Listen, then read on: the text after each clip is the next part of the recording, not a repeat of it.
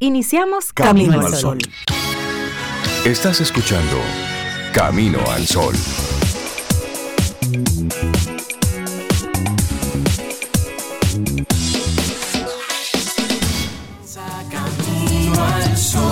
Muy buenos días y bienvenidos a Camino al Sol.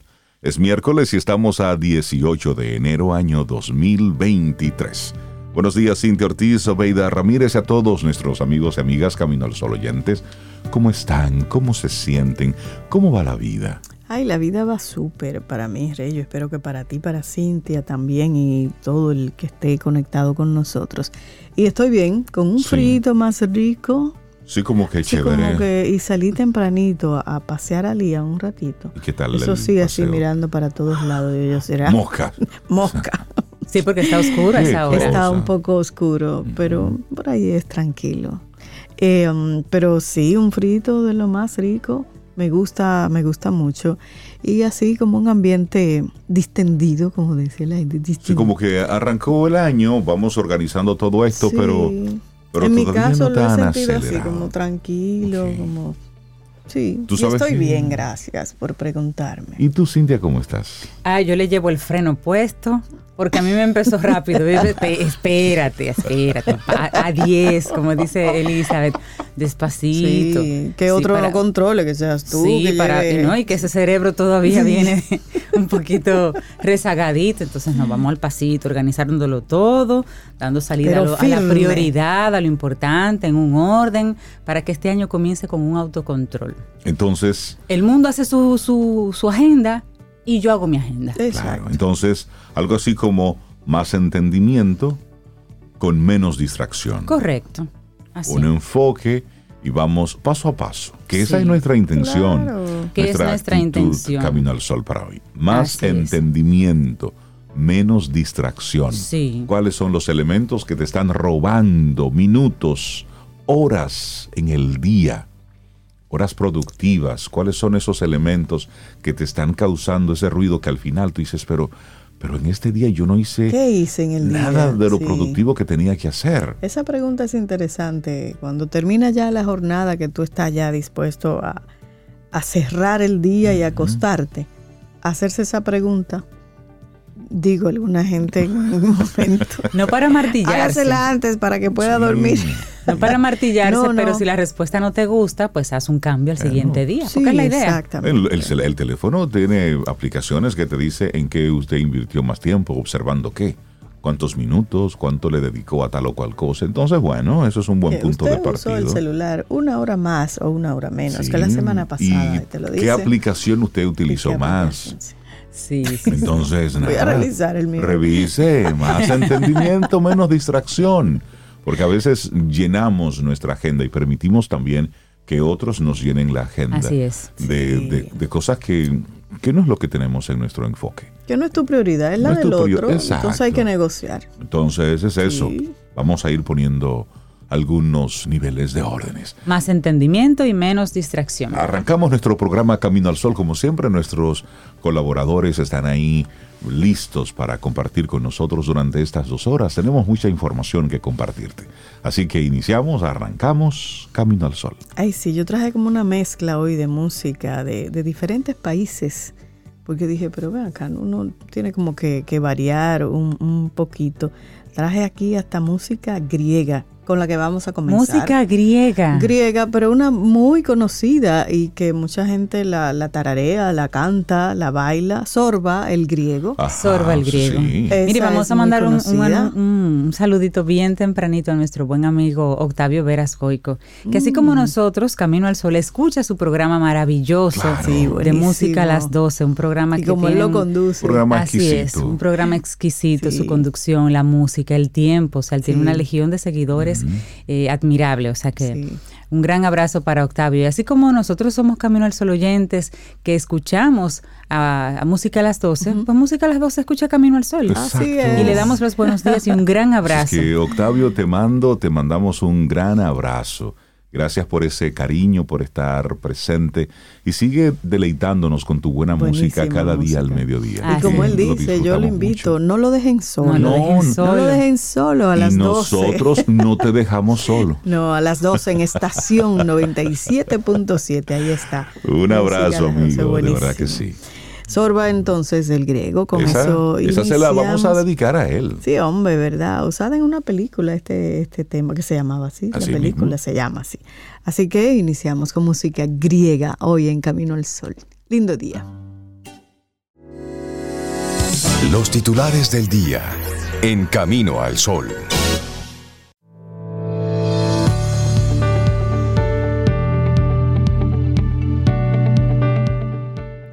En lo que te mantienes enfocado, crecerá.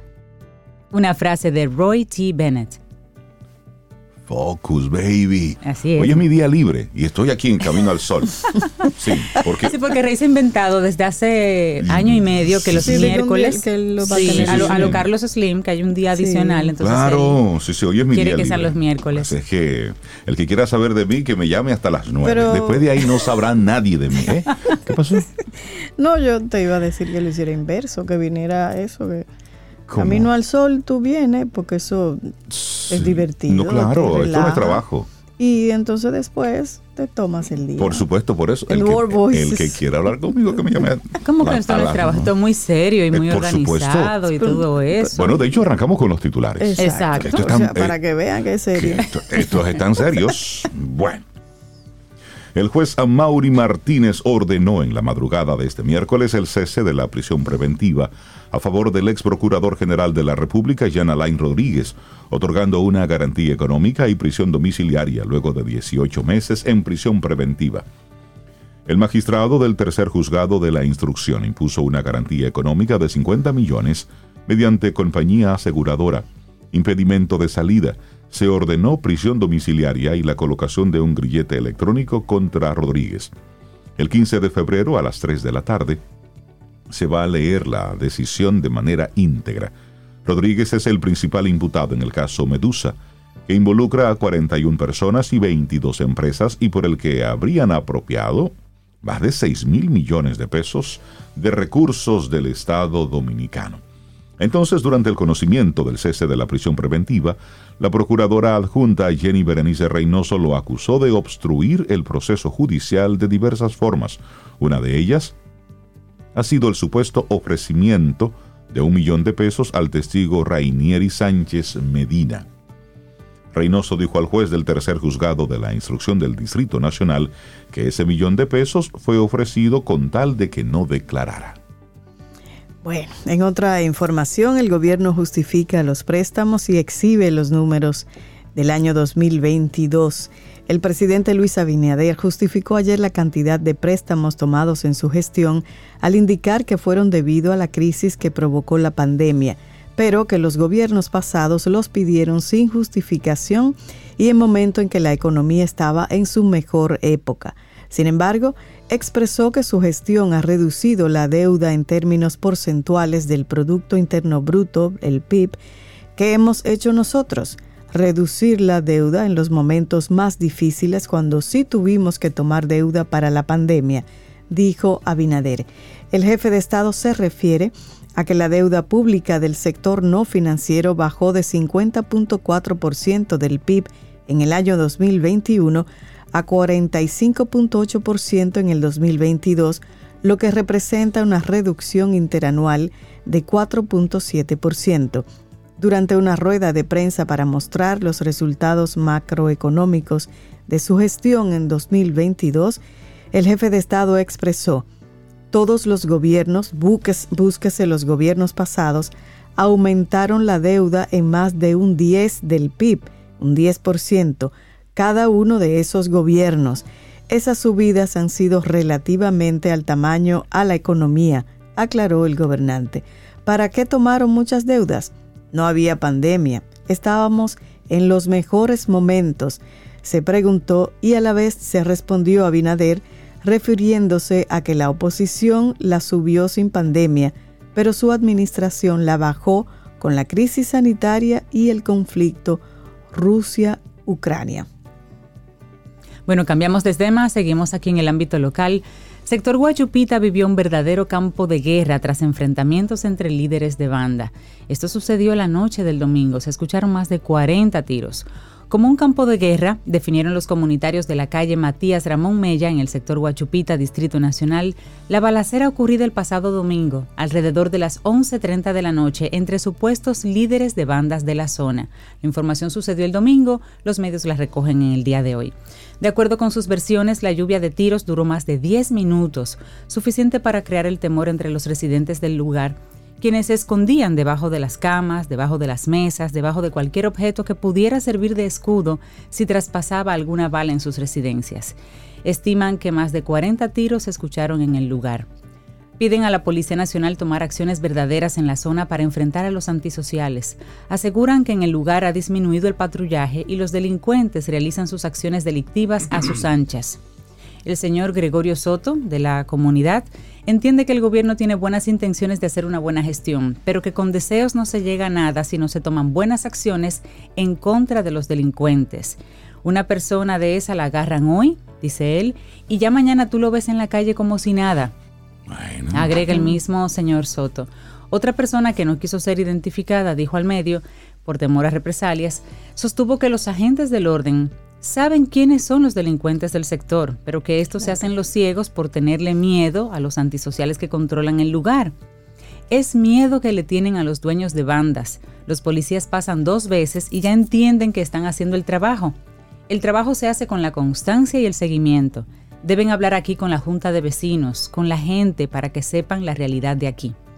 Además, según indican, en el barrio hay más armas ilegales que en la propia Policía Nacional. Aquí hay que hacer un operativo, dice, pero sin miedo. A los delincuentes no se les puede tener miedo, hay que enfrentarlos como ellos se merecen, porque a ellos no les importa atacar a personas inocentes para conseguirlo de ellos. Esa es una y son los comunitarios y son los comunitarios los que le dicen a la policía lo que tiene que hacer. Por eso cuando se están hablando de tantas planificaciones y que la policía, que hay que reestructurar, hermano, aquí se sabe todo lo que hay que hacer. Aquí sabe, cada quien sabe. Los policías saben en cada barrio qué sucede y quiénes son. Por supuesto. sí, realmente sí. Y no es de ahora, siempre ha sido así. Ellos saben muy bien qué tienen que hacer, dónde tienen que poner eh, ese cascabel a ese gato. Sin embargo, no lo hacen. Y esa es, la, esa es la realidad. Entonces, cuando un comunitario le dice, usando el sentido común, le dice a la policía qué es lo que... Porque él no está hablando ahí de ciencia ficción y está hablando ahí de física cuántica. Le está diciendo a la policía lo que tiene que hacer y eso es lo que tiene que hacer. Y hablando desde su propia experiencia, dolor, temor. Porque un policía pasa en una camioneta y se va de ahí, no vive ahí. Exactamente. Ese comunitario vive ahí, está 24 horas ahí y es el que cada día debe estar cuidándose. Entonces, policía, escucha a esos comunitarios, nosotros los que estamos en los barrios, en los pueblos, sabemos qué es lo que está pasando. Eso es así. Bueno, cambiemos ahora de tema. El esperado quinto encuentro entre el Colegio Médico Dominicano y la Comisión Especial del Consejo Nacional de la Seguridad Social llega este miércoles justo un día después de que se cumpliera el plazo dado a las suspensiones en consultas y servicios que desde el 11 de enero afecta a 1.3 millones de afiliados de Primera ARS la aseguradora de salud privada con la cartera más amplia de clientes. El encuentro que involucra a las principales autoridades del sector salud y busca poner fin a las demandas de los galenos en contra de las administradoras de riesgos de salud está programado para comenzar a las 9 de la mañana. Desde la cuarta ronda, que fue realizada el pasado viernes 13, el presidente del Colegio Médico Dominicano, Senencaba, ha suavizado la dureza de su tono combatiente y expresó que el ambiente se muestra más promisorio que cuando iniciaron las conversaciones en reclamo de la modificación de la Ley 87-01 sobre seguridad social. En dicho encuentro, los médicos recibieron una contrapropuesta de parte del CNSS cuyo contenido no fue revelado. Mm. Esas son de las cosas donde tengo asteriscos ahí. Porque si esto es una lucha pública y abierta, los acuerdos y las propuestas también deben ser públicas y abiertas. Porque si ya nos metieron de forma mediática en sus reclamos y en sus líos, pues también a los acuerdos que ellos lleguen deben ser públicos y abiertos. Esa es la transparencia. Que al final a quién es que afecta, en quién es que impacta. Exactamente. Y por cierto, ayer estuvimos en una plaza comercial y hay toda un área de esa plaza comercial en Megacentro, en la zona oriental, que está destinada a todas las aseguradoras, o por lo menos a la mayoría de ellas. Y me llamaba la atención la gran cantidad de personas que había en cada una de las diferentes aseguradoras buscando aprobaciones y demás. Pero para mí era muy curioso y, sigue siendo muy curioso que cuando tú necesitas alguna autorización de alguna aseguradora para algo, tú tengas que en este tiempo, de verdad, en el 2023, que ir físicamente, a hacer una fila interminable. Pero siempre hay muchas personas en esas sí, pero a lo que me refiero es a los métodos y a los procesos. Cuando usted, Porque hay que ir presencial. Cuando usted está en dolor, cuando usted lo que necesita es una aprobación de un seguro médico que usted paga porque es privado, y usted lo que necesita es una autorización, que no sé, por cierto, porque hay que autorizarlo si usted está pagando por una serie de servicios. Pero los que tú necesitas, siempre hay que ir a buscar la aprobación. Eh, sí, es que lo aprueban. Entonces, llama poderosísimamente la atención, la atención primero el método. Es decir, ir allá, usted enfermo, ir allá, hacer fila, de pie, había muchísima gente haciendo fila. Esas oficinas, esas empresas, normalmente están afiliadas a otras que son grandes y que tienen mucha tecnología, tienen muchos recursos. Entonces no comprendo. para cobrarte no tienes que ir. No, pero para, pedir una autorización sí. Entonces, realmente el método también, ojalá y que lo incluyan ahí, porque es, es, es lesivo para el que quiere. Porque no todo el mundo puede, hay, mucha gente mayor, por ejemplo, en esos, en esos menesteres, no todo el mundo conoce bajar una aplicación, sacarle una foto a la, a la receta. Pero sí, una llamada telefónica. Pero una llamada telefónica, o sea, tiene que haber una alternativa para una persona que, no tenga esa habilidad, digamos. no aprendimos mucho de la pandemia. Con la no, no, no, no. El, proceso, el proceso debe estar más conectado con el paciente. Con el paciente, sí. Porque ahí es un paciente, no es un un cliente, es un paciente.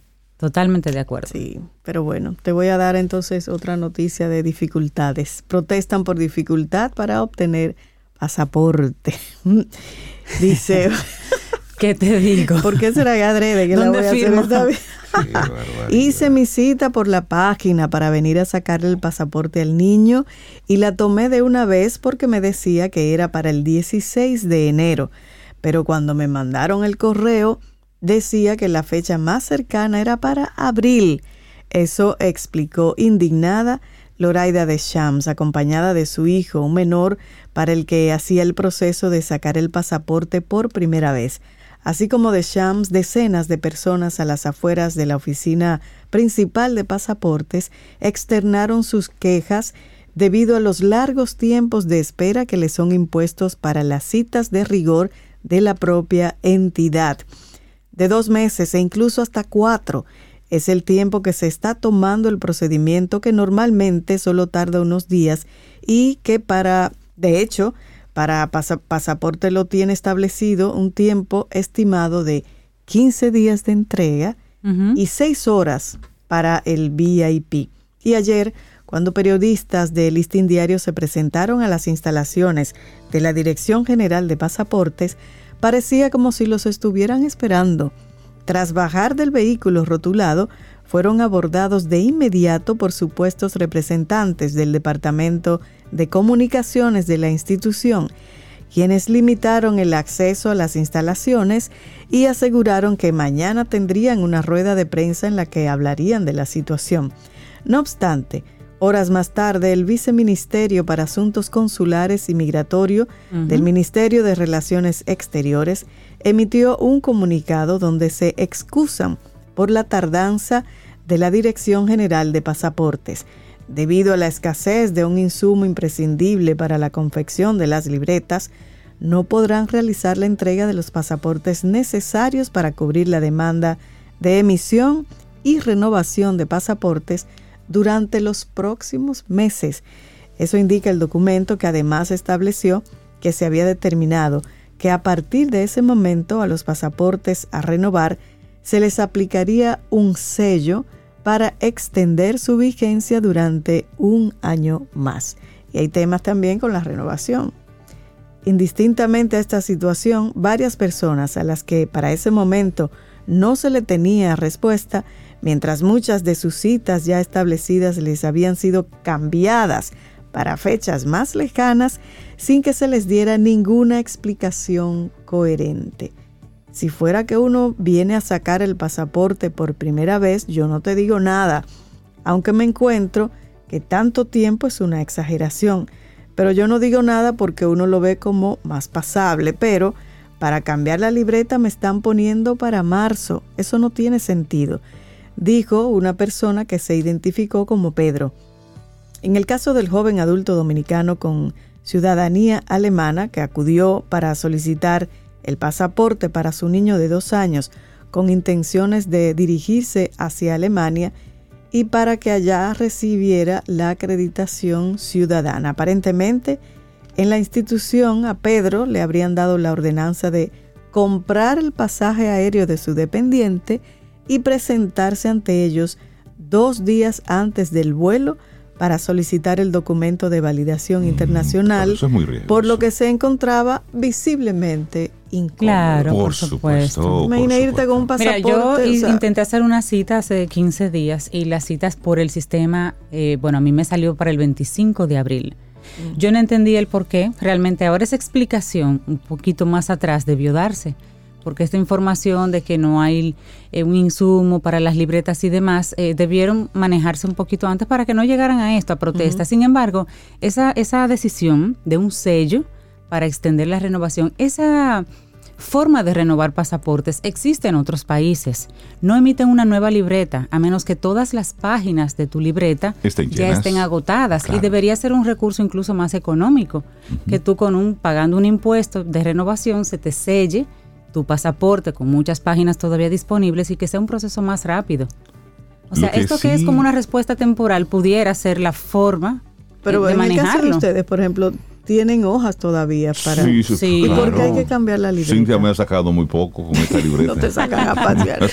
¿Y por qué hay que cambiar de libreta? Sea una renovación... Exactamente. Sí, pero siempre ha sido el proceso. Pero la, hay, la está mía momento está de lista para, para muchos años. Se pudiera modificar eso. Se pudiera modificar. Sin embargo, lo que me llama la atención es que es un proceso de un documento que antes estaba muy bien. Es decir, antes estaba muy bien establecido y estaba muy organizado y no es algo nuevo. Es decir, se supone que tú tienes un stock, tienes un inventario y llegado a un punto, o si hay algún cambio de tecnología, son cosas que se deben prever. No entiendo la razón del por qué esta situación se esté dando. Me llama mucho, me llama la atención, porque muchos procesos, hoy estamos hablando de pasaporte, pero en otras dependencias del Estado, donde hay procesos con los ciudadanos, como ellos también le llaman los contribuyentes, se han ralentizado bastante en los últimos tiempos. Procesos que antes eran eficientes. Como procesos que antes eran muy eficientes, que era como una especie de prueba superada, hemos dado unos pasos hacia atrás muy importantes. Entonces, ojalá que esto sirva para revisar lo que está ocurriendo a lo interno de las diferentes de los diferentes organismos y ministerios. Porque realmente es, es como que estamos dando pasos hacia atrás. Por ejemplo, de, parte de impuestos, de parte de impuestos internos, estamos esperando una respuesta desde hace semanas Cosas que antes pasaban en, un día, en De una primera placa, que eso se supone que es un proceso rápido. Que es un proceso rápido. Sí, es cierto. Tenemos tiempo esperando y nadie dice nada, nadie responde a un correo, nadie toma una llamada. Solamente es como esperar a que eso ocurra. Entonces, gobierno, yo creo que está bueno de relaciones públicas, yo creo que está chévere de, muchos eh, eventos en todo esto, yo creo que ahí es donde se ve... Como tú dices, procesos que estaban establecidos, que estaban, que estaban, bien. funcionando de manera eficiente. Ahí es donde ahí es donde tú te das cuenta el impacto que tiene el cambio de personal técnico que está formado en un espacio que es de carrera. Eso es muy delicado. Y luego lo cambiamos. Pero bueno, estas son de las cosas que estamos viendo. Vamos a darle un toquecito así musical y positivo a este cierre de noticias. Me parece? Vamos. Vicente García, el artista que empezó con una guitarra en un parque y ahora sinfónico en el Teatro Nacional. Él tiene no solamente una fecha, ya van dos. Él se iba a presentar el 17 de febrero se va a presentar el 17 de febrero, pero hubo que hacer una nueva fecha porque la gente así lo pidió. 17 y 19 de febrero en el Teatro Nacional. Qué bueno que lo llene un dominicano, que se tengan que agregar fechas por un dominicano. Él está radicado en Bogotá, Colombia. Pero, pero es dominicano. Ay, sí. Y va a ser su muy bueno, escribe bellísimo y tiene esa voz así como tan dulce. Laboratorio Patria Rivas presenta En Camino al Sol, la reflexión del día.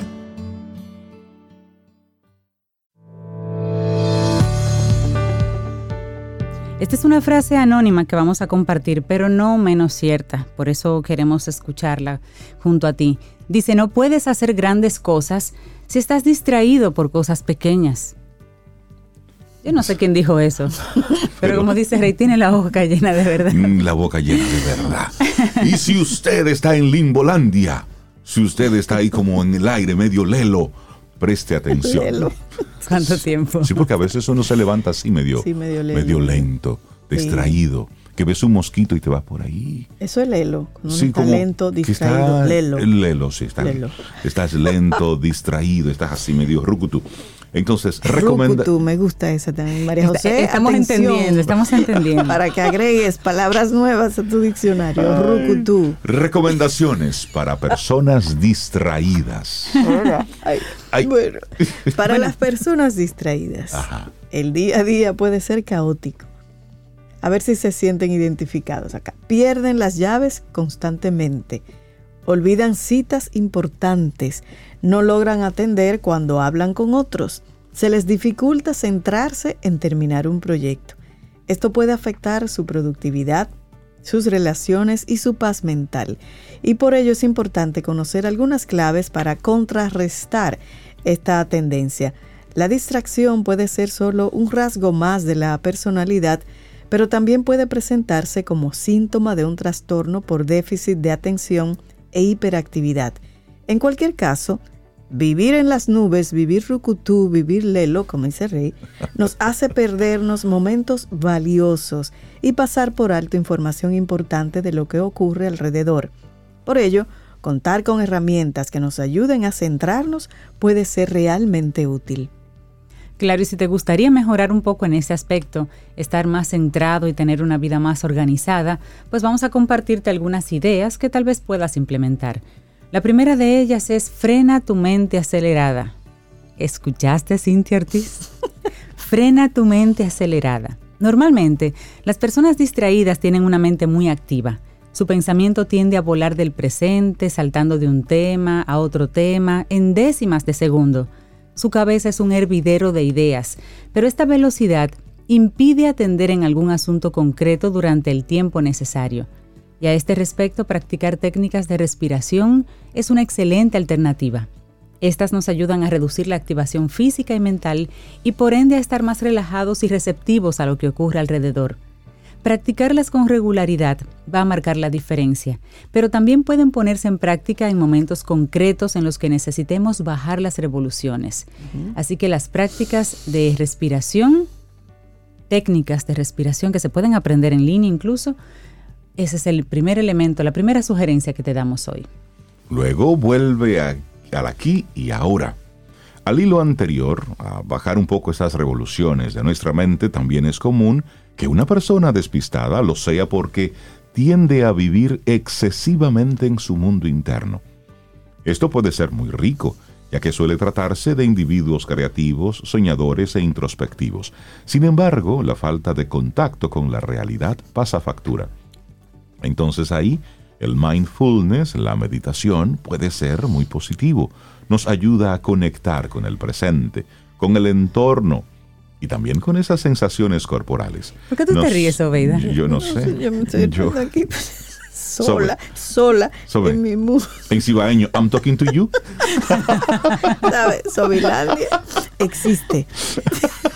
Entonces, eh, nos trae de vuelta a la hora involucrarnos completamente con ellos, somos más capaces de atender y recordar. Entonces, el aquí y el ahora. Mindfulness con Es importante. Sí, eso me gusta. Bueno, y aquí hay otra importante también. Sírvete de los hábitos. Los hábitos pueden convertirse en grandes aliados para ayudarte a ser más organizado, al tiempo que reducen el desgaste cognitivo. Si te acostumbras a repetir una acción en un mismo momento del día, la propia inercia generada con la repetición te va a ayudar a no olvidarte de esa tarea. Por ejemplo, si siempre colocas las llaves en algún envase en la entrada o lo enganchas, terminarás haciéndolo de forma automática y siempre sabrás dónde están. Igualmente, si deseas consumir más agua, pero siempre se te olvida, asócialo con otras acciones de tu rutina. Por ejemplo, bebe un vaso de agua antes de cada comida. La automatización del hábito te va a ayudar a no tener que recordarlo cada vez. Claro, otra sugerencia, otra recomendación, planifica y organiza tu tiempo. Para las personas distraídas, recurrir a elementos como horarios y agendas puede ser de gran ayuda. Anotar por escrito las tareas pendientes ayuda a consolidarlas en la memoria. Además, poder observar de forma gráfica qué hay que hacer en el día es una buena forma de tenerlo presente. Al inicio de cada jornada, Dedica unos minutos a repasar cómo será tu día, qué actividades tienes que atender y cómo vas a organizarte para cumplirlas en ese día. Tener esta perspectiva general desde primera hora puede marcar la diferencia. Y luego esta está muy buena. Aprende a priorizar. Si eres una persona desorganizada y distraída, es probable que sientas que constantemente tienes mil tareas pendientes. No encuentras el momento de iniciarlas o las dejas a medias por lo mismo, tu carga mental es cada vez mayor. Tal vez tener tantos frentes abiertos sea lo que te paraliza y no te permite abordar ninguno de ellos. Así, aprender a priorizar puede ser la clave. La estrategia a seguir es la siguiente. Escribe en una lista todas tus obligaciones y tareas de las que te has de ocupar. A continuación, asígnales un orden de prioridad. Puedes hacerlo mediante números o también o con los colores de un semáforo. Las más urgentes tendrán puntuaciones más altas, serán de las que deberás ocuparte sí o sí antes de comenzar con otras, aunque sean las menos atractivas. Al ir finalizando tareas y tachándolas de tu lista, sentirás una agradable sensación de satisfacción y recompensa. Esto te va a motivar a continuar con lo siguiente. Sí, importante. Y hay otra también, toma en cuenta tu ritmo circadiano. Muchas veces se recomienda que las personas distraídas atiendan a aquellas tareas que más le cuestan durante las primeras horas de la mañana. Esto con el objetivo de aprovechar los momentos de mayor lucidez y energía. Sin embargo, no para todos esto sucede a esa hora. Las personas vespertinas se sienten más activas, centradas y productivas al anochecer.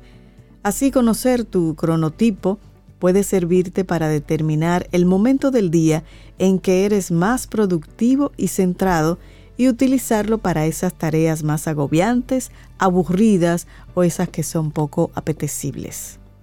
Y una extraña, pero hay una evidencia que dice que ayuda, masticar chicle. Chicle. Yo, yo no conocía eso, yo no, consumo chicles, pero dicen que hay una evidencia de que masticar chicle puede ayudar a mejorar el rendimiento cognitivo, porque se potencia la atención, o masticas bien o te muerdes la lengua. Yo no sabía eso, pero bueno, dicen que sí. Esto ha sido algo así como de lo sublime a lo ridículo. Además de que dicen que alivia el estrés, estás moviendo ahí, reduce la somnolencia y facilita el aprendizaje. Tal vez a algunas personas les funciona, no necesariamente con Y mejora el aliento. Pero, y de paso mejora el aliento. Tiene, tiene muchos beneficios, pero dice que también te daña la dentadura. Exacto. Pero vamos a probar, a ver, voy a probar. A mí no me gustan los chiles, me veo como no me gusta. Como un chivo. masticando chicle, no. Pero, bueno, si eres una persona distraída y si te cuesta centrarte y prestar atención y mantener una rutina organizada, no te des por perdido. Hasta masticar chicle te puede ayudar. Es cierto. Entonces, en lugar de acomodarte en el yo soy así, recuerda que puedes trabajar en mejorar tu atención, practicando la atención plena manteniéndote libre de estrés y valiéndote de herramientas organizativas, podrás ser más productivo y estar más presente en tus actividades cotidianas. Así que ya sabes, algunas recomendaciones para personas distraídas, un escrito de la psicóloga Elena Sanz y lo compartimos aquí hoy en Camino al Sol. Laboratorio Patria Rivas presentó En Camino al Sol, la reflexión del día.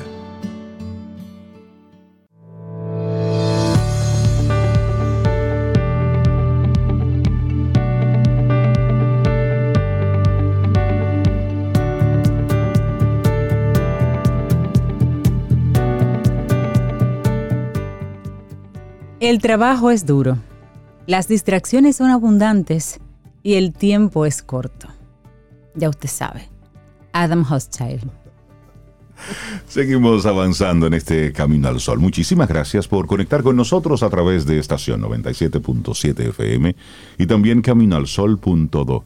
Esa es nuestra página web. Te invito a que entres ahí. Puedes escuchar el programa en vivo y luego te quedas conectado con la programación que tenemos ahí en vivo en caminoalsol.do y también los diferentes programas, los pasados programas, esas conversaciones que hemos tenido con nuestros colaboradores, bueno, pues están ahí, están divididas por segmento, por tema, por colaborador, para que puedas ahí volver a reescuchar y compartir las informaciones que desde Camino al Sol salen. También te invitamos a que entres en Spotify, Ahí tenemos nuestro programa, pero ya en formato podcast, para que escuches también los diferentes segmentos. Está actualizado todos los días y también entra a nuestra página en YouTube.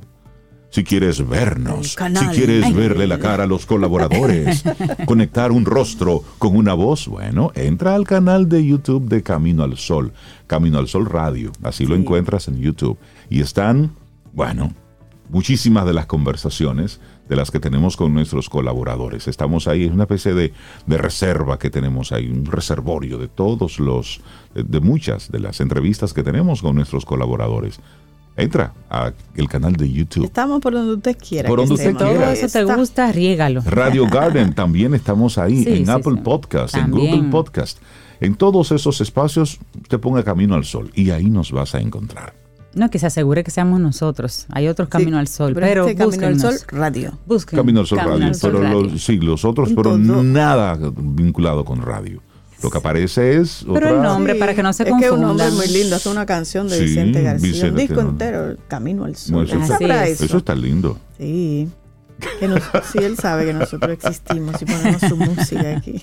No importa si él sabe que existimos o no. Lo que le deseamos es que le vaya bien en su concierto. Bueno, ya Eso es lo que le deseamos. Funciones. Muy bien. Bueno, ¿les parece si conectamos ya con nuestra próxima colaboradora? Así es. Que está ahí Isabela Paz de Felices Jugando. Conecta con nosotros por primera vez en este 2023. Isabela, buenos días. Bienvenida de nuevo a Camino al Sol. ¿Cómo estás? Buenos días, estoy muy bien, muchas gracias. Eh, mi primer, este, ¿cómo se llama? Colaboración este año. Así es. Que, nada, que este año sea de mucho crecimiento para todos eh, y que sigamos, que podamos seguir aportando a ese crecimiento nosotros desde este espacio, ¿verdad? Así es, muchísimas gracias, Isabela y bienvenida en este 2023.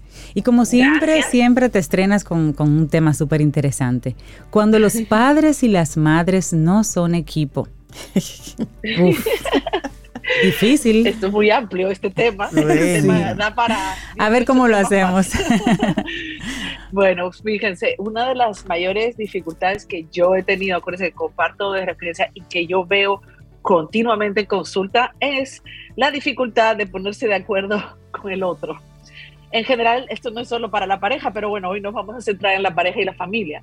Eh, cada persona viene con su propia historia, cada persona tiene, ha recibido un tipo de crianza, un tipo de parentalidad y tenemos que estar, estar claros que cuando nos convertimos en madre y padre, vamos a echar mano de eso que a veces ni tenemos elaborado, ni tenemos el inconsciente, eh, ni nada, sino que en automático van a venir esas formas que damos por buenas y válidas, ¿verdad?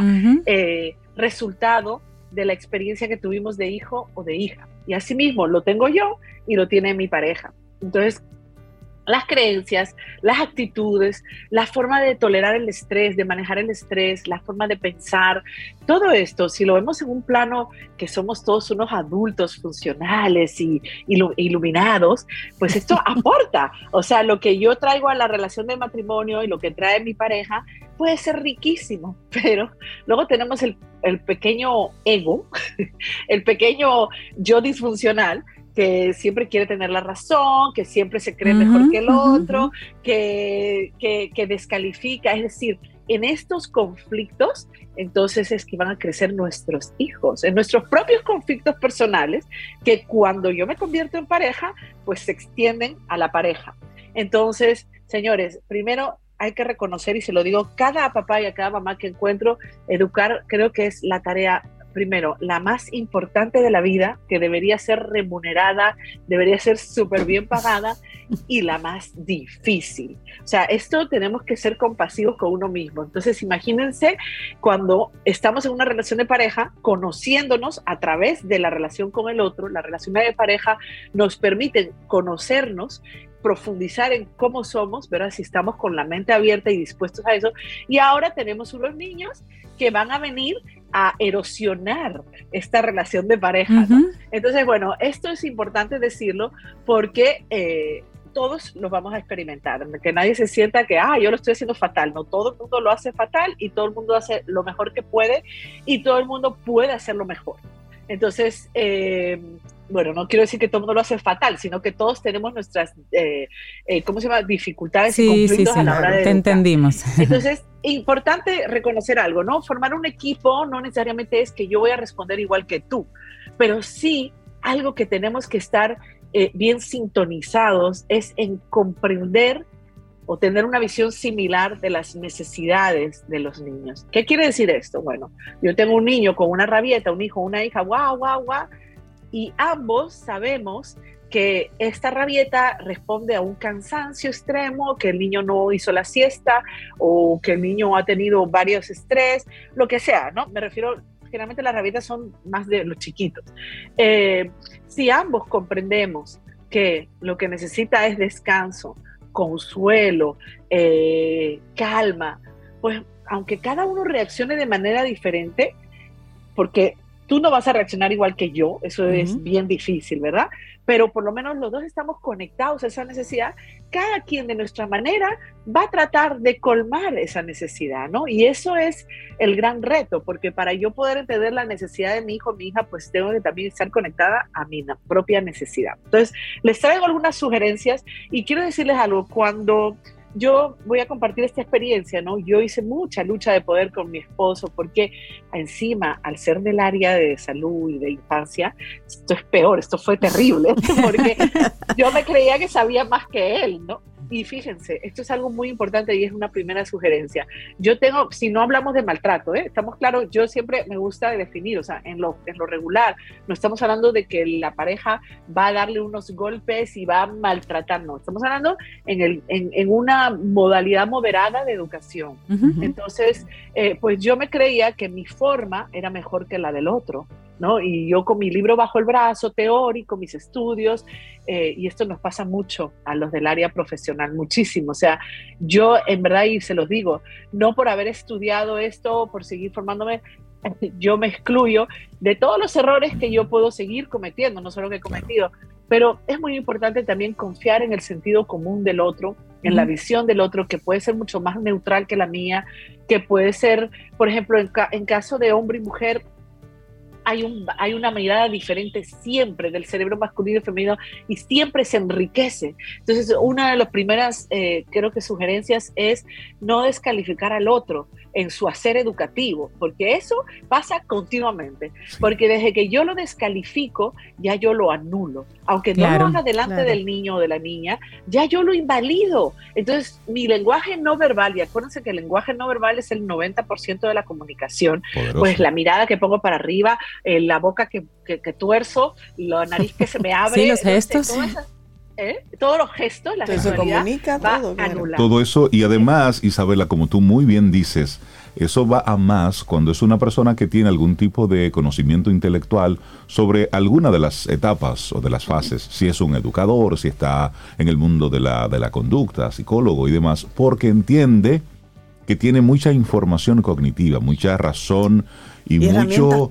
Exacto, sin embargo a veces olvidamos que somos papá o que somos mamá. Y ahí se que somos ese ser humano, no el profesional en casa. Y que esa otra persona te da una perspectiva no formada, con lo cual es totalmente natural y silvestre, diríamos. Y, tú ves entonces esa otra perspectiva. Claro. Y además es muy rica, es, puede ser muy rica, pero yo ahí por eso tengo que trabajar mi arrogancia y mi ego, ¿no? Porque yo entiendo que yo soy la que sé más. Entonces, esto es muy importante, dejar que el otro sea padre o madre, porque también, y también en nuestra necesidad de control, eh, que el control también es otra forma de ego y de arrogancia y, de, y de, niño interno herido, porque eh, cuando hay control, pues no hay amor, no hay espacio a la comunicación, no hay espacio a la relación, no, yo quiero someter al otro a lo que yo entiendo que debe ir. Y señores, obstaculizamos, y yo les digo, lo vemos en versión chiquita, pero cuando estos niños, de estos padres que han estado en esa tirantez, llegan a la adolescencia, es garrafal, porque ya ellos rápido, ellos aprenden tempranamente a ver los huecos y los agujeros de esa dinámica de relación, entonces saben perfectamente cómo moverse en esas aguas. Y eso crea, crea inseguridad, eso crea manipulación, eso crea, eh, ¿cómo se llama? Lealtad eso, eso maltrata la relación con la otra persona. Por ejemplo, si yo, y aquí va otra sugerencia, ahorita las listo para que, porque las estoy diciendo así, pero la, evitar los roles polarizados, ¿no? Esto del poli bueno y el poli malo. Eh, o sea, por ejemplo, eh, si mi esposo está ejerciendo autoridad, que a mí me pasaba fuerte, porque él es, ¡ah!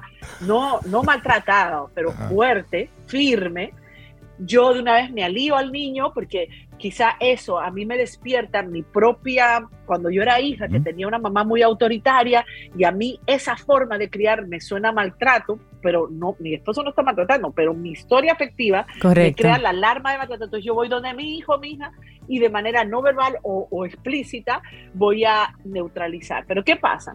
Cuando el otro corrige más que yo, entonces yo creo que mi hijo, o sea, lo que se crea es que mi hijo haga esa alianza conmigo, la permisiva, la complaciente, la rescatadora, ¿verdad? Y crea animadversión y distancia en el otro.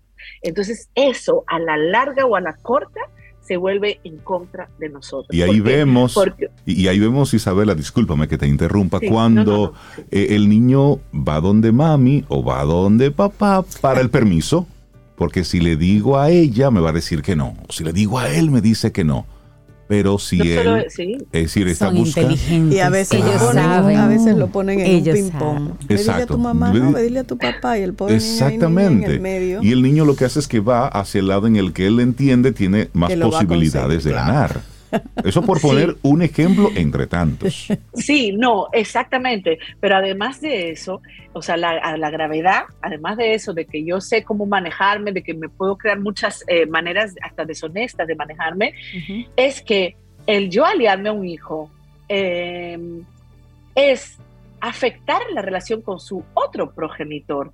Y señores, los niños necesitan la relación de su papá y de su mamá. Ambas son necesarias. Entonces, es muy delicado el yo no tener claro qué está operando en mí, ¿entiendes? Eh, de manera inconsciente. Eh, y por otro lado, bajo la imagen del otro. Y acuérdense, los hijos también se relacionan con la imagen que yo tengo del compañero, de, mi compañero o mi compañera, ¿no? Entonces es vital. Entonces, primera cosa, pues no corregir cuando el otro está interviniendo, pero para nada, o sea, el otro lo puede estar haciendo fatal y yo tengo que eh, quedarme tranquilita y esperar que pase. Eh, y a la hora de ir a mi pareja a decir, pues esto es de mi punto de vista, no ir con la arrogancia de que yo lo sé todo, escuchar, escuchar y escuchar cómo el otro vio las cosas, que me puede aportar. Segundo, confiar en el otro, en su forma de hacer, no va a ser la mía, pero no tiene que ser mala.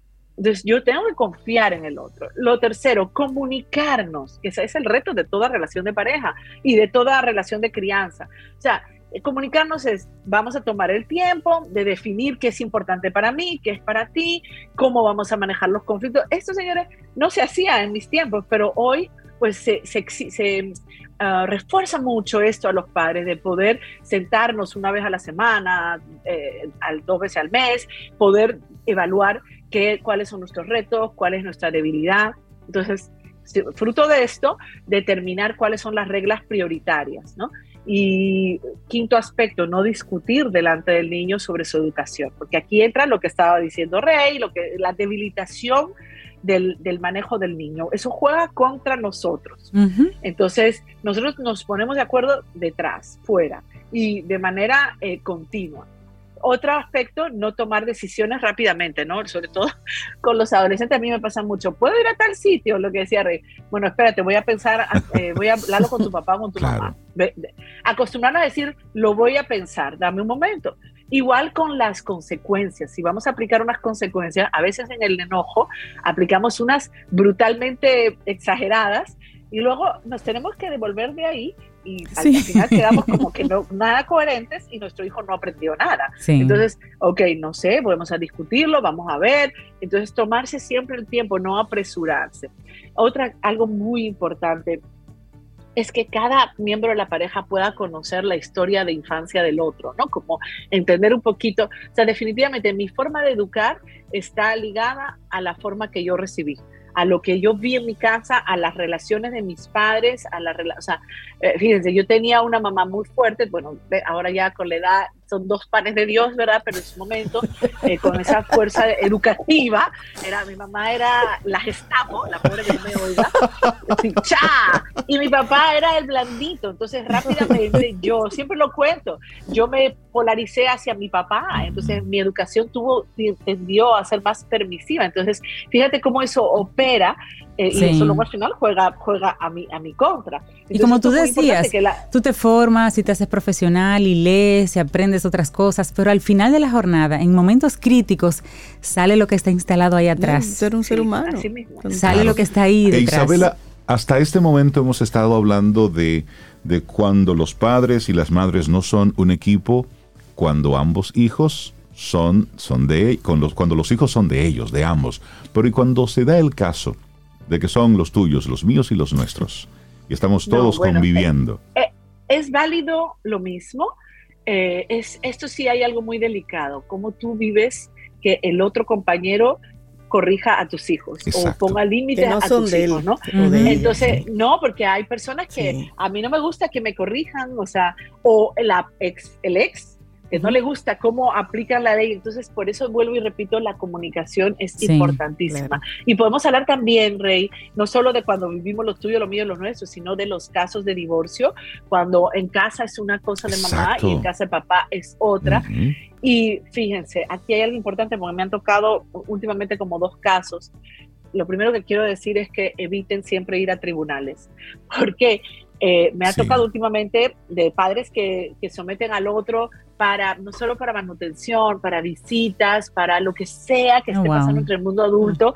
Y mi recomendación siempre es evita ir al tribunal, porque es que eso es solo perder, perder, perder. Pero cuando un adulto llega a ese punto, ¿verdad?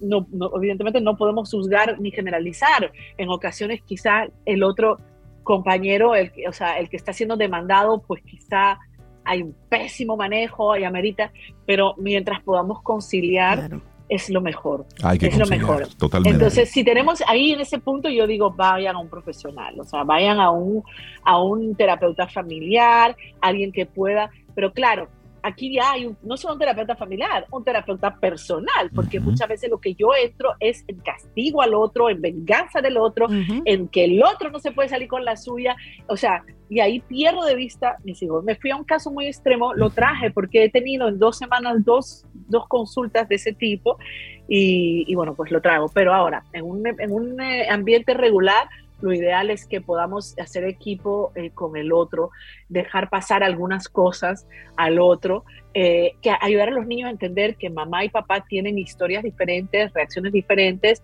eh, pero dentro de lo mayor posible, pues también con el ex discutir o la ex, ¿verdad? Discutir que sí y que no, pero en ningún caso pretender o fantasear que el otro se va a manejar como yo. Ahora, los niños aprenden rápidamente, es lo mismo que la casa del abuelo, ¿no? O la abuela. Los niños aprenden rápidamente a manejarse, y hay que confiar en esto, en, eh, en los espacios de acuerdo a las reglas de los espacios. Y aquí siempre decir, el dueño del espacio, como dice una querida amiga mía, el dueño del espacio es el que pone las reglas. Los niños aprenden rápidamente qué pudiéramos hacer como común o qué necesitan los niños, sobre todo tener rutinas más o menos parecidas. Y en esto también yo veo mucho conflicto. En casa de mamá se acuesta a las 8 porque hay colegio. El ex viene, le toca su día, lo trae a las 10, 11 de la noche. Entonces, por favor. Fiesta. Entonces el niño va asociando que cuando estoy con un papá, siempre es fiesta. Y cuando llego a la casa, entonces estoy de nuevo en el régimen. La mala viene. Exactamente. sí, sí. Acuérdense de no tener roles polarizados. sí, totalmente. Pero a mí me gustaría mucho, Isabela, que este tema tú lo llevaras luego a una segunda etapa en otra intervención y te, te lo dejo de tarea ahora. Cuando los padres y las madres no son equipo, pero que están de acuerdo en todo. El tema es que están de acuerdo en todo, pero no están funcionando en la crianza que desde fuera lo ve el tío, lo ve, ellos están bien, se llevan bien, los niños están, pero no están criando bien. En, ese, en el sentido de que no son equipo por los resultados que se ven en los niños. Y eso tomando un ching el concepto que tú conoces también de, de cuidadanía de Elsa Punset, de cómo nosotros en, nuestras eh, culturas occidentales nos, nos da como tanta pena o tal vez simplemente cuidamos tanto nuestra privacidad, entre comillas, que no queremos que nadie se meta pero a veces nosotros desde fuera vemos en una casa, en un hogar querido, dificultades que ellos a lo mejor no están viendo, porque son padres y madres que creen que están funcionando como equipo, pero los resultados dicen otra cosa. ¿Cómo, cómo manejar eso desde fuera? Ese tío, esa tía, ese padrino, que está viendo que los chicos están realmente mal, pero los papás no se dan cuenta, como que no se dan cuenta. Uy, bueno, eso es súper delicado. Eh, y fíjate, una de las sugerencias era de, esto, para esto, hablar con otros padres, poder ver cómo lo hacen otros. Generalmente, si te estoy entendiendo bien, si en los niños los resultados de que no lo están haciendo bien los padres pueden ser conductuales, la mayoría de ellos, o sea, niños que no obedecen, niños que, eh, que se portan mal, que van, no son empáticos o van a un sitio y, y, hacen un desorden. Sí, sí, porque eso se ve, eso se ve con mucha frecuencia. Por ejemplo, como, como un ejemplo, hay una actividad familiar y los niños llegan y hacen cualquier locura y los padres están viendo el desorden que están haciendo sus hijos y son incapaces de llamarle la atención. Entonces, uno como, exacto, desde como tercero, es que dice, pero, intervengo, no intervengo. Pero pongan en régimen a estos muchachos. Es decir, eso yo lo veo como tan relativo. Que lo que pasa es que defender locura que hace un niño, no es un niño. Sí, sí, pero tú sabes, cuando llega un momento que a ti te da un calor, que tú dices, pero, pero ya está bien. Pero hay mucho de eso, hay mucho de eso. Mira qué pasa. Eh, ahí, tú te topas con la negación y tú te topas del adulto y tú te topas con la desconexión del adulto, que son situaciones que solo el adulto puede revertir si decide hacerlo. Ahí eso es lo difícil. Mm. Ahora bien, generalmente estos, estos niños, el entorno escolar va a dar la, va a dar la, o sea, y las escuelas se ponen que si tú no vas a terapia, así es que se ponen, tú no lo traes. O sea, y, y, yo conozco todo tipo de ese caso y generalmente la escuela da la alarma. Es muy raro que la escuela no dé la alarma y cuando la escuela da la alarma y refiere, refiere, a veces se topan con que han referido a terapia tres años, señores. A veces pasan dos años hasta que unos padres. Entonces, claro, tú como hermana, mejor amiga, eh, tú puedes ser madre, padrino, tú puedes intentar, intentar respetuosamente decirle, mira, pero tú no tienes ningún control de que esta persona vaya a hacer ningún cambio, porque esta persona está grave, esta persona que no está viendo eso está muy desconectada. Isabela. Y probablemente. sí. y, creo que vamos a tener que, dejar el tema hasta aquí para. para, sí, porque realmente son, son muchas aristas que tiene este, este tema. Todo lo que tiene que ver con la, con, la, con la crianza, todo lo que tiene que ver con ese. Ese hermoso proceso de ser padre y madre, de estar guiando, ser tutor, estar guiando a un pequeño, es todo, es todo un reto y es un gran aprendizaje. Es un gran trabajo. Isabela, la gente que quiera conectar contigo a través de Felices Jugando. Sí, nosotros estamos en redes, en Felices Jugando, eh, tenemos una página web, felicesjugando.com, y también estoy en arroba Isabela Paz G, y por supuesto en Camino al Sol, en los videos y en todo lo que tú dijiste, Rey, adelante, estamos en las redes, así que con gusto, cualquier duda, ahí nos pueden. Gracias por este tema y continuemos, Isabela, en tu próxima intervención. Un gran abrazo, Isabela. De acuerdo. Bye. Hasta luego. Gracias. Un abrazo. Gracias. Tomémonos un café. Disfrutemos nuestra mañana con Rey, Cintia, Soveida, en camino al sol.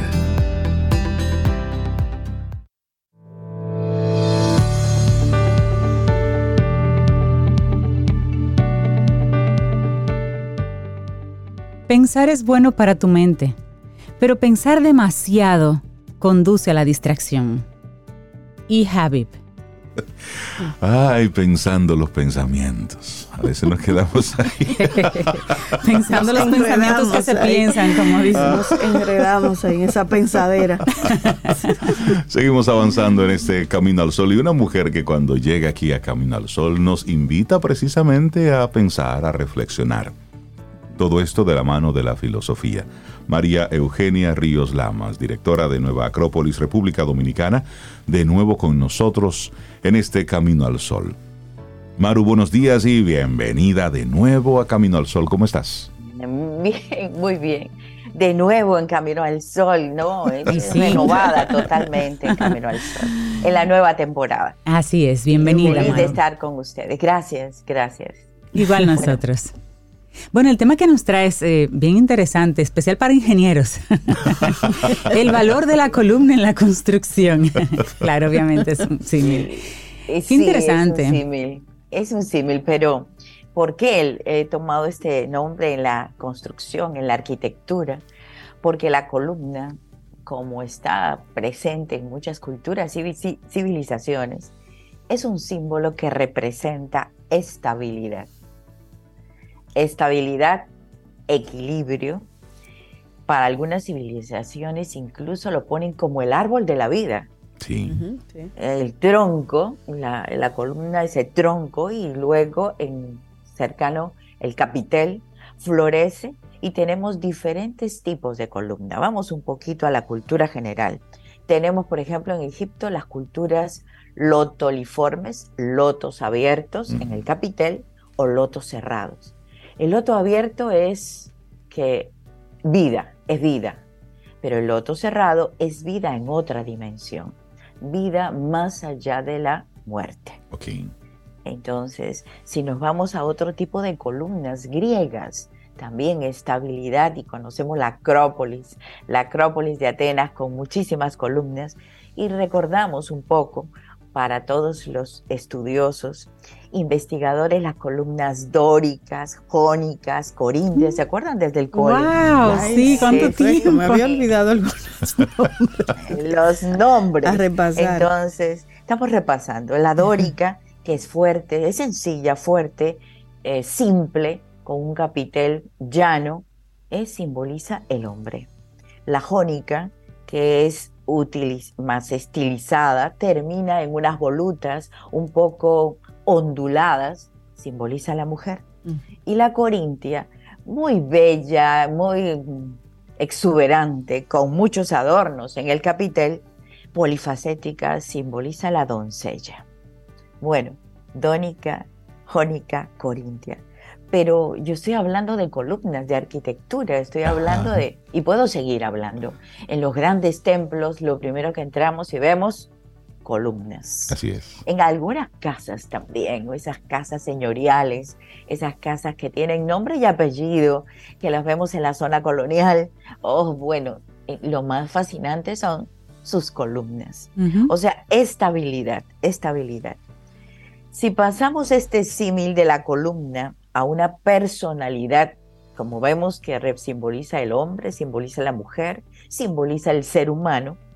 Y voy a hacer un paréntesis, a mí la que me encanta es las cariátides. Las cariátides que se encuentran en el Erictión, uno de los templos de, de Acrópolis, de Atenas. Las cariátides son mujeres, mujeres que en el capitel sostienen justamente una plataforma supremamente grande y es espectacular ver cómo esas mujeres van a sostener algo. Pero ¿qué sostienen estas columnas? Sostienen, el, el capitel sostiene el techo y para ellos el techo simboliza el cielo, lo espiritual, un estado superior. Vamos entonces a combinar este símil arquitectónico de estabilidad, de soporte, con la construcción de la vida humana. Y vamos a darle, todos queremos estabilidad. Y ahora se escucha estabilidad económica, estabilidad política, estabilidad social, estabilidad y estabilidad. Y bueno, y parece que la estabilidad se va alejando de nosotros. ¿Qué sucede? ¿Será que estamos buscando la estabilidad fuera de nosotros cuando tendríamos que ser nosotros mismos una columna estable? Esta es mi propuesta para el 2023. Nosotros mismos empezar a construir nuestra propia columna, una personalidad consciente, elaborada, eh, logrando un equilibrio en todos los aspectos de nuestra vida, porque no podemos estar ciegos a las circunstancias y mantenernos también en contacto con esa parte superior, con el capitel. Pensamos que solamente la base de la columna es el soporte, pero sutilmente el capitel, el capitel nos brinda también una estabilidad a la parte superior, que es la parte fundamental valores, principios, que son los valores espirituales, virtudes, fortalezas del ser humano, entonces vamos combinando esta columna que se va construyendo paso a paso, año a año, en la vida misma, lo vamos construyendo. Entonces, si nosotros vemos en una sociedad hay, mm, hay enfrentamientos, hay violencia, hay rupturas, como pueden existir en muchas, en muchas, en muchas partes, y lo vemos en el mundo, pues lo más importante es una estabilidad. ¿Y cómo la logramos? No la podemos lograr porque no podemos a veces enfrentarnos a situaciones externas a nosotros, pero sí la podemos lograr mientras nosotros mismos estemos firmes, equilibrados, estables.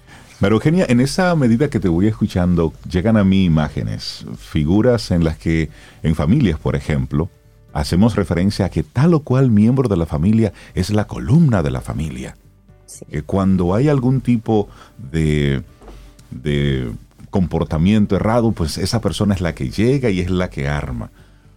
De forma tradicional, papá o mamá o la abuela o, o, esa figura que tiene algún nivel de autoridad de aunque estén todo el mundo loquitos, ella llama a la calma y llama a la moral De la familia. La autoridad moral de la familia. Sí, el que tiene la cordura en la familia. la, que tiene la cordura, pero también ocurre en los grupos que no necesariamente es el líder del grupo, no, no, no, es, es una persona a, las que, a la que todos van y consultan. Cállense, cállense que va a hablar. Exactamente. Sí, así. Y cuando tú hablas de que, de que tu propuesta para este año es que precisamente nosotros eh, construyamos este año en base a... Seamos columna. Seamos columna.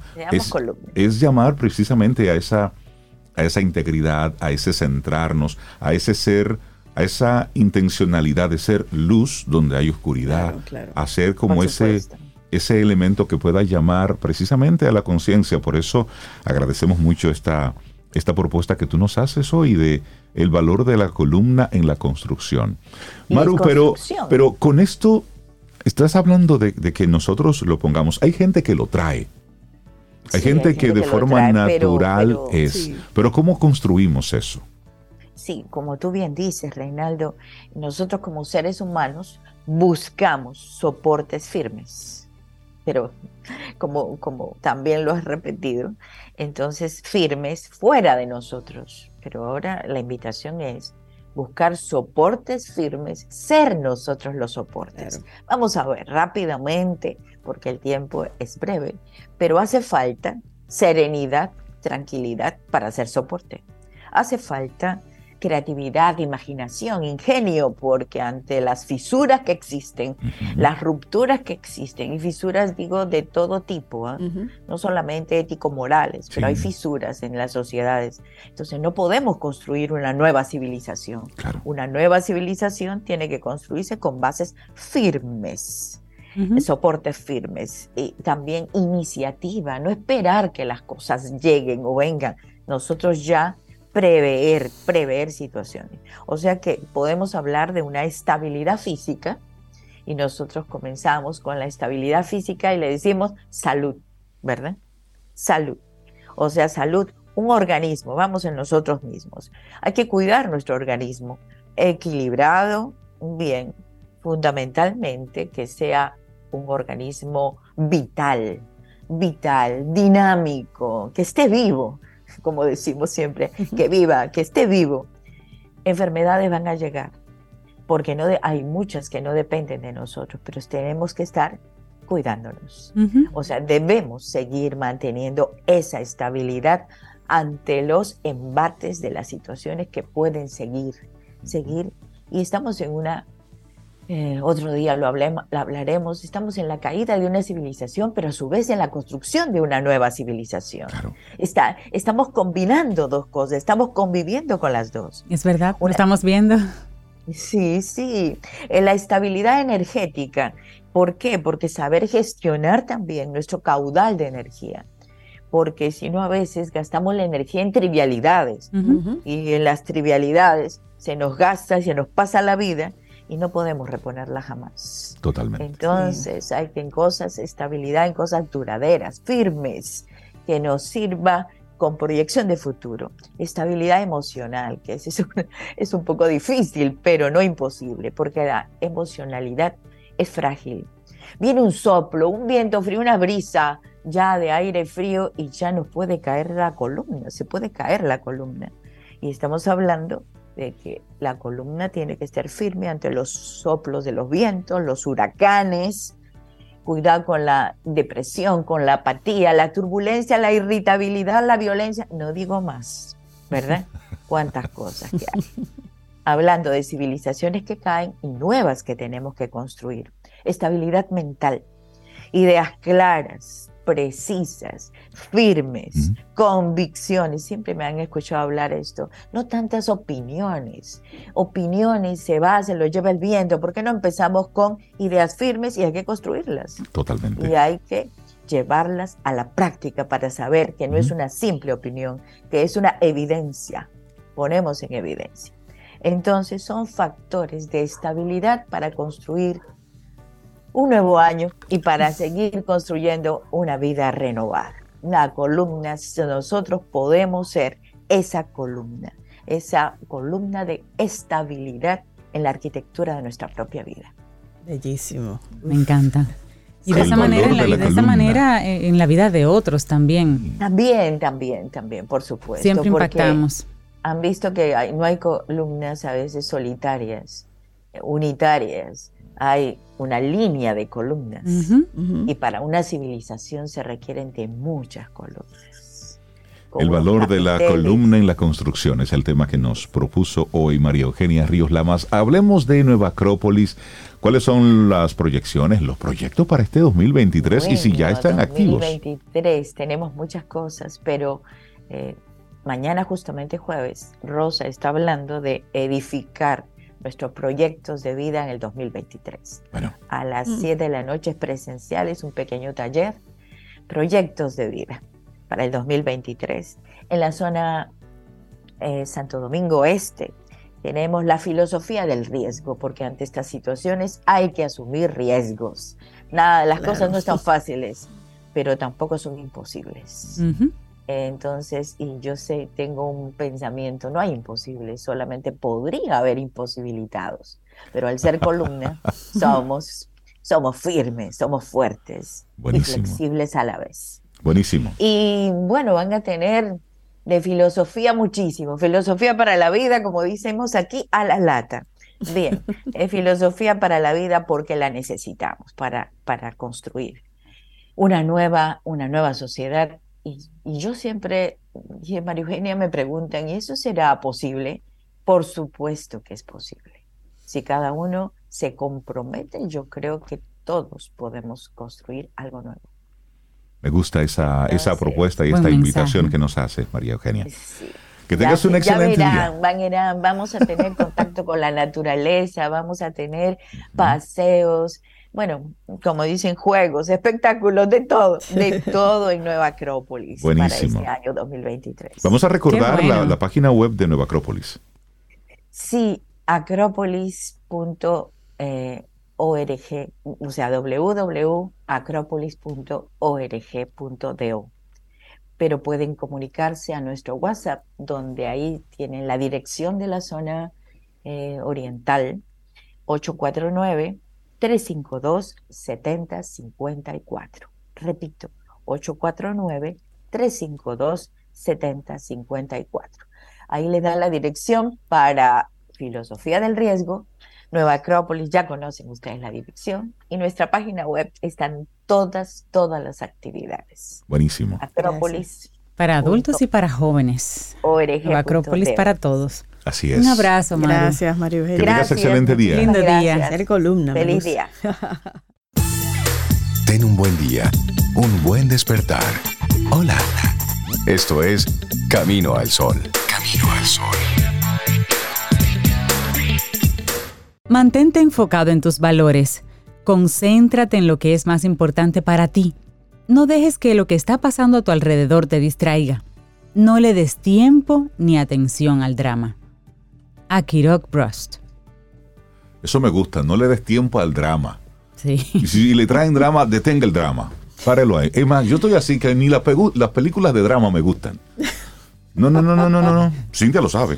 No, Esas películas de del drama, de esa lloradera. Me dice, ay, no, ya la vida es un drama, yo no veo eso. no, Yo no veo eso. Yo prefiero películas así que sean más ligeras como Vikings. Más Ligera, ligeritas. Llevándose Sí. cabeza, Más brazos, ligeritas. de Más- todo. eso me, me relajan más. Dios mío, ¿qué tendrá él dentro que necesita sacar con esa No, no, no. Ay, sí, ay, él ay. tiene un pasado vikingo, definitivamente. Seguimos nosotros aquí conectados en Camino al Sol. Una información de último minuto que es muy seria, muy triste. Así es, y es que mueren 16 personas, incluido el ministro del Interior de Ucrania, hace unos minutos al caer un helicóptero en Kiev, al lado de una guardería. Al menos 16 personas, incluido el ministro del Interior de Ucrania y varios menores de edad, murieron cuando un helicóptero se precipitó al lado de una guardería, esto en el este de Kiev. De acuerdo con lo señalado por las autoridades, nueve personas murieron cuando el helicóptero cayó cerca del suburbio de Brovary y otras siete murieron en tierra, incluido tres niños. Ay, ay, ay. Ay, sí, el ministro del Interior, Denis Monatrisky, de 42 años, viajaba en un helicóptero junto con su primer viceministro y secretario de Estado. Monatrisky es la víctima de más alto perfil que muere en Ucrania desde que comenzó la guerra en ese país tras la invasión de Rusia a principios de 2022. El subjefe de la oficina presidencial de Ucrania, Kirlilo Tomashenko, Timoshenko, informó que el ministro se dirigía a una zona conflictiva de la guerra cuando el helicóptero se estrelló. Qué bueno, pena. hasta el momento se desconocen eh, qué ocurrió, qué pasó, pero dicen que estaba oscuro, había niebla y los reportes iniciales sugieren que el helicóptero golpeó el jardín de infantes antes de estrellarse cerca de un edificio residencial. Eso es una, es una tragedia. Eso, eso es drama. Wow. Y eso es, así es. forma parte de toda esta locura de, de la guerra y demás. Así Pero bueno, es. es una información de último minuto y te la compartimos aquí rápido en, en Camino al Sol. Bueno, vamos ahora a cambiar dramáticamente de tema. En varios momentos hemos estado mencionando aquí la, la inteligencia artificial y su impacto en diferentes áreas. Y, y hay un tema que para nosotros en Camino al Sol es muy sensible y es todo lo que tiene que ver con el tema educativo. Y hemos estado hablando de la inteligencia artificial aplicada en los negocios, aplicada en el arte, aplicada en los diferentes elementos de la tecnología, pero ya se está hablando de la inteligencia artificial para las tareas escolares. Estamos hablando de que la inteligencia artificial, chat GPT, capaz de redactar textos en respuesta a preguntas simples, se ha difundido de manera masiva en el mundo educativo, llevando a los maestros a hacerse la pregunta sobre la oportunidad de prohibirla o beneficiarse de ella. Es decir, ok, ¿qué hacemos con este chat GPT? ¿Qué hacemos con esto? O lo prohibimos, ustedes saben lo que ocurre cuando se prohíbe algo. O Se vuelve viral. Vemos alguna oportunidad para, para sacarle alguna, algún provecho a esto. Sí, mira, desde mediados de diciembre, solo unas semanas después del suministro del instrumento por una startup californiana que se llama OpenIE, ocho universidades australianas anunciaron que modificarán los exámenes y van a considerar que la utilización de la inteligencia artificial por estudiantes se emparenta con la trampa. Van a decir que eso no es válido. En 2023, sus pruebas serán ahora vigiladas con un recurso creciente al papel y al bolígrafo, indicó el dirigente del grupo de los ocho, Vicky Thompson. Recientemente, luego de que varios medios de prensa se refirieran a la utilización creciente del instrumento por estudiantes en el mundo entero, especialmente animados por los videos de TikTok, las escuelas públicas de Nueva York restringieron el acceso al chat GPT en sus redes y en sus terminales. Por lo pronto, el instrumento no facilita desarrollar competencias de reflexión crítica y resolución de problemas que son esenciales para el éxito escolar y a lo largo de la vida. Esta es la opinión de Jenna Lyle, portavoz del Departamento de Educación de la ciudad estadounidense, o sea, de Nueva York.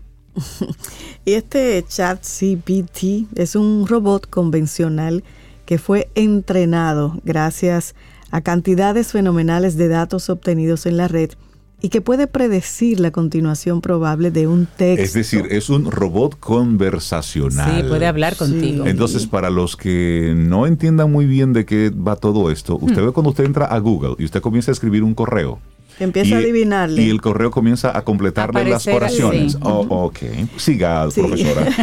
Pero aunque este robot no razona, sí produce una impresionante mezcla de respuestas correctas y errores factuales o lógicos más o menos difíciles de descifrar. Por ejemplo, cita al tiburón ballena, un pez, entre los mamíferos marinos. Se equivoca en el tamaño de los países de América Central, olvida algunos acontecimientos históricos como la batalla de Amiens en el año 1870 o inventa referencias bibliográficas. Eso sí que es, es decir, es algo que puede cambiar la mm, historia. Sí, y en el mundo educativo algunas veces se pronuncian en contra de esta innovación en los métodos de enseñanza. Bueno, están hablando de que, el, por ejemplo, uno de estos expertos, de estas voces que se están pronunciando en contra de, de este chat, dice, el chat GPT es una innovación importante, pero no más que la de las calculadoras o los editores de texto que al final lograron un lugar en la escuela, así lo explica Antonio Casilli, profesor del Instituto Politécnico de París y es autor del libro En espera de los robots. Es decir, él tiene su mente un poco más abierta. Claro. Según él, ChatGPT puede ayudar a hacer un primer borrador cuando uno está enfrente a una página vacía, pero después hay que reescribirlo todo y darle un estilo. Pero, profe, usted sabe lo que pasa, ¿verdad? Que uno arranca a escribirlo y uno dice, ah, pues eso está bien así. No pero ahí viene la guía de un ah, profesor. Pero lo que decíamos, que la prohibición alentaría su uso. Claro, claro, claro. Bueno, y el experto también destaca que ChatGPT sacude en parte la filosofía de la enseñanza, basada en el maestro que plantea preguntas. Claro. Y esta vez el alumno interroga a la máquina. Y es una oportunidad para nosotros, dice el profesor, de ver cómo los estudiantes realizan las tareas que les confiamos. Hacerlos trabajar sobre el fact-checking y verificar si las referencias bibliográficas generadas son correctas. Eso lo que presenta también es más trabajo para el profe. Es un cambio de, de, cómo, de paradigma. Claro. Es un cambio total. Sí. Es un cambio. Y eso es lo difícil de, entender y bueno, y que tenga el rechazo de, pero muchas ¿qué, ¿qué sucede? Que está esta, esta tecnología, el chat GPT, pero ahora hay una tecnología que se está generando para ver y detectar los textos generados por esa tecnología. O sea, hay una tecnología y una tecnología que detecta esa tecnología. Sí, sí, sí, para validar. Para validar la, la, la, trampa o, o simplemente que las personas no hagan un trabajo totalmente original. Bueno, hay un tema. bueno. ¿Ustedes recuerdan lo que pasó cuando salió Wikipedia?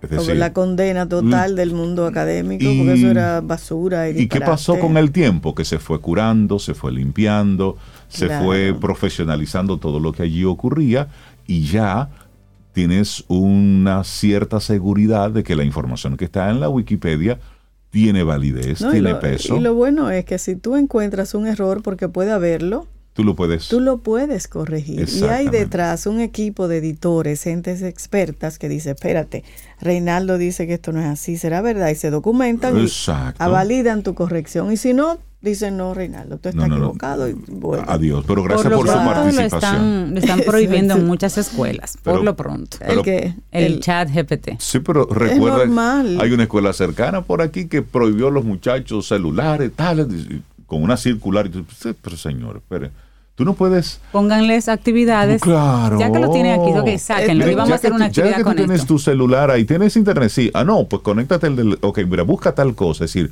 buscar actividades. la manera de y que formen parte de la clase, claro. Hay un, hay un paradigma que se rompió. Sí, sí, sí. Y como después de la llegada del Wikipedia o de los motores de búsqueda, la opción para los maestros es experimentar los límites claro. que tienen estos instrumentos. Es decir, profe siéntese de nuevo, ok, ¿qué es lo que surge? ¿Cómo yo utilizo esto en beneficio de su, de su didáctica? Y es lo que está ocurriendo ahora. Entonces, el servicio en línea GPT-0 prepara, por ejemplo, una oferta dedicada a los profesionales de la educación y OpenAI trabaja una, una filigrana estadística colocada cuando se genera el texto, o sea, que ya están prevenidos los tramposos vamos, al final y al cabo, al fin y al cabo de todo esto, antes de salir rápidamente a prohibir, chequeate qué ofrece GPT Zero, que es para los profesionales de la educación, que te dice cómo utilizarlo esto de la mejor manera posible. Y esto de las filigranas es básicamente ese hilo que se va tejiendo para hacer la composición de un texto. Entonces, esta es una herramienta muy poderosa, muy potente y que definitivamente está cambiando y está revolucionando la forma de, este sistema educativo que de por sí es mega lento. Y si lo ponemos en República Dominicana, señores, todavía estamos aquí tratando de que en cada escuela haya un conserje es decir, son tantas las tareas que tenemos. Y agua en los baños. Y hay mucho que desaprender. Sí, hay que olvidar cosas este ya. El mundo, señores, hace tiempo está cambiando y uno, como lo está viviendo, a veces no se da cuenta. Y esas ideas que uno la tenía instaurada, como que ya eso ya hay, no es hay como que moverse. Ya no es como hay que era. revisar. Sí. Por supuesto. Todo el mundo piensa, bueno, que el cambio es malo hacia futuro. y si la tecnología está en el medio, ya tú sabes. hay, cambios, hay cambios que son malos. Lo que está bien no se cambia, pero hay que renovarlo. y eso que, inclusive que está bien, se puede hacer mejor. Hay que revisar. Se puede reinventar. Una persona que ha hecho grandes cambios y tiene la comunidad internacional en parte encima de él es Bukele Bukele, bueno, ayer estaba diciendo en una rueda de prensa que El Salvador ahora es el país más seguro de América Latina. Él tiene la gente de Human Rights Watch encima, diciendo, no, pero esa forma, ese régimen, ese, ese régimen de excepción que él tiene. Claro, le entró. ¿Y de pero qué que dijo él, este régimen de excepción que yo tengo ahora mismo va a durar lo que sea necesario. Los inocentes no tienen que temer y la única forma de lograr la paz es que se cumpla la ley y que se haga justicia. Mientras tanto, nosotros, yo tengo un familiar cercano, Rey, yo tenemos un familiar cercano que viajó recientemente a El Salvador y nos dice, increíble, un país limpio y me sentí totalmente segura en ese lugar. Segura. Y a mí no se me ocurriría. no era Y yo le pregunté, ¿y dónde visitaste? No, yo visité todos los lugares que decían de, vacacionar, todo lo que había que conocer y que yo podía, pues yo fui a los, lugares turísticos, restaurantes, y andaba de noche y estaba en todos los espacios limpios, organizados. Y cuando ella le preguntó a algunas personas sobre Bukele, no, Bukele aquí es considerado Dios es decir, la gente ama lo que ese hombre ha estado haciendo ahí. ¿Y qué fue lo que hizo? Óyeme, igual, no fue, física, no fue física cuántica, fue orden. Mm. Orden, limpieza, organización. Y por supuesto, eso en la mayoría de los casos hay mucha gente que pesca en río revuelto. El desorden, y detrás del desorden hay mucha gente que se beneficia. Miren lo que ocurre en Haití y cómo han salido los nombres de muchos empresarios que han estado apoyando a las diferentes bandas, porque en ese caos ellos se benefician, menos el pueblo. Entonces, yo creo que Bukele es un caso interesante de disrupción y al mismo tiempo asumir un riesgo.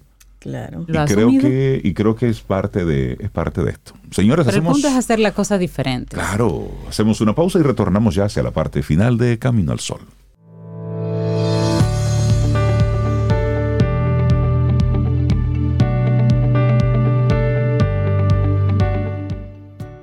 Más entendimiento, menos distracción.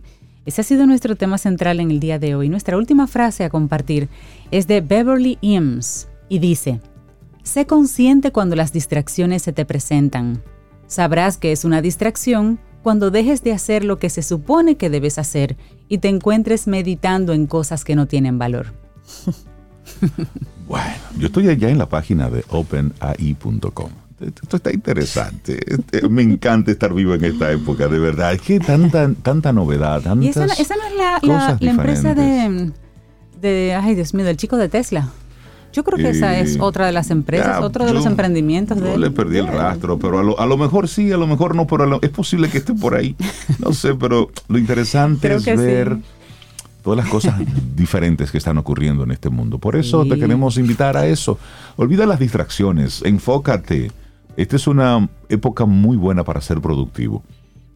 Es decir, ahora hay muchas razones para tú ser productivo, que no necesariamente están relacionadas con dinero, sino hacer cosas útiles. Se está apostando, hay todo un plan que apuesta al entretenimiento, que apuesta a la distracción. Mantener a Euroy. Sí, sí, sí, en Belén con los pastores. Y desde Camino al Sol lo que queremos invitarte es que precisamente te apoyes con todas estas herramientas de la tecnología en buscar cosas para tu crecimiento y tu desarrollo personal. Es eso, que hay muchas, es decir, son más las cosas para ser productivos que para entretenernos, pero nos estamos enfocando en el entretenimiento. Es decir, eliges tú cuáles serán tus titulares, elige tú cuál será tu enfoque. Y con este pensamiento llegamos al final de Camino al Sol por este miércoles, mañana jueves, si el universo sigue conspirando, si usted quiere y si nosotros estamos aquí, tendremos un nuevo camino al sol. Claro, y en la música hemos estado recorriendo dos o tres partecitas del mundo, pero hay canciones que son del mundo. Y esta es una de ellas. Miren, se llama All You Need Is Love, es de los Beatles, una composición de John Lennon y está acreditada a Lennon McCartney. ¿Qué pasa? Que esta fue la primera canción de transmisión global emitida en televisión vía satélite y mm. llegó a 30 países y fue vista, escuchada por más de 400 millones de personas. ¿Usted cree que eso fue ahora, este siglo? Pues no. 25 de junio del año 1967. Cuando la tecnología no es lo que tenemos ahora, la vieron 400 millones de personas en 30 países qué buen estreno. Del mundo. Un tema muy lindo, qué buen estreno. Claro, así que nos vamos con esto. All You Need Is Love. Y la interpretación de ese proyecto, de ese proyecto maravilloso que es Playing for Change. Así nos vamos. Lindo día. Hasta mañana. Y esperamos que hayas disfrutado del contenido del día de hoy. Recuerda nuestras vías para mantenernos en contacto. Hola arroba caminoalsol.do. Visita nuestra web y amplía más de nuestro contenido caminoalsol.do. Hasta una próxima edición. Y pásala bien.